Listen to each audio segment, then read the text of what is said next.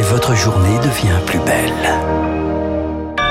Grâce à Augustin, tout ce qu'il faut savoir pour débuter la journée sur l'antenne de Radio Classique. Emmanuel Macron sur euh, France 2, épisode 2 ce soir. Le président a à nouveau interviewé sur le service public. Il y a deux semaines, c'était sur la politique internationale. Ce soir, c'est sur la politique intérieure. Au programme inflation, réforme des retraites ou délinquance des étrangers. Auparavant, le chef de l'État va déjeuner avec le chancelier allemand Olaf Scholz dans un contexte différent euh, sur les stratégies de défense ou d'approvisionnement énergétique.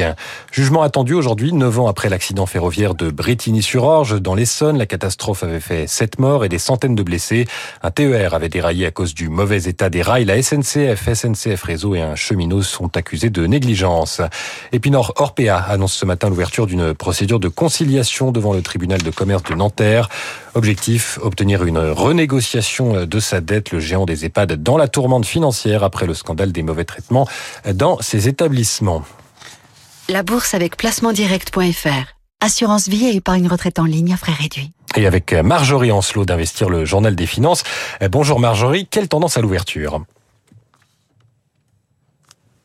Est-ce qu'on a Marjorie Ancelot à la bourse? Eh bien, on n'a pas de point bourse euh, ce moment. On reviendra donc sur le CAC 40 dans une heure avec le flash de Pierre Collet. Ça permet de passer tout de suite à votre histoire. Et il est 9h04 sur l'antenne de Radio Classique. Euh, merci mille fois, Augustin. Nous allons vivre avec Franck, grâce à Franck, comme toujours, une émission particulière, une sorte de hors-série, comme on dit en histoire. Mon cher Franck, bonjour. Bonjour Guillaume. Il y a une magnifique exposition consacrée donc à Louis XV actuellement, donc euh, on va en parler immédiatement. Mais ça a été l'occasion pour nous deux de réfléchir à une sorte de pédagogie autour de ce règne euh, peu connu, autour de celui de Louis XVI, -hmm. très connu avec cette fin que nous connaissons, et puis aussi sur euh, l'utilisation entre guillemets de ce qu'a été la Révolution française, de quoi est-elle le nom cette Révolution française dont tout le monde parle.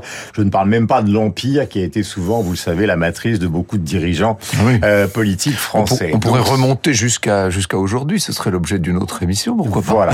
Mais nous avons choisi de dialoguer, c'est exceptionnel pour trouver Franck seul, euh, évidemment, à partir de demain.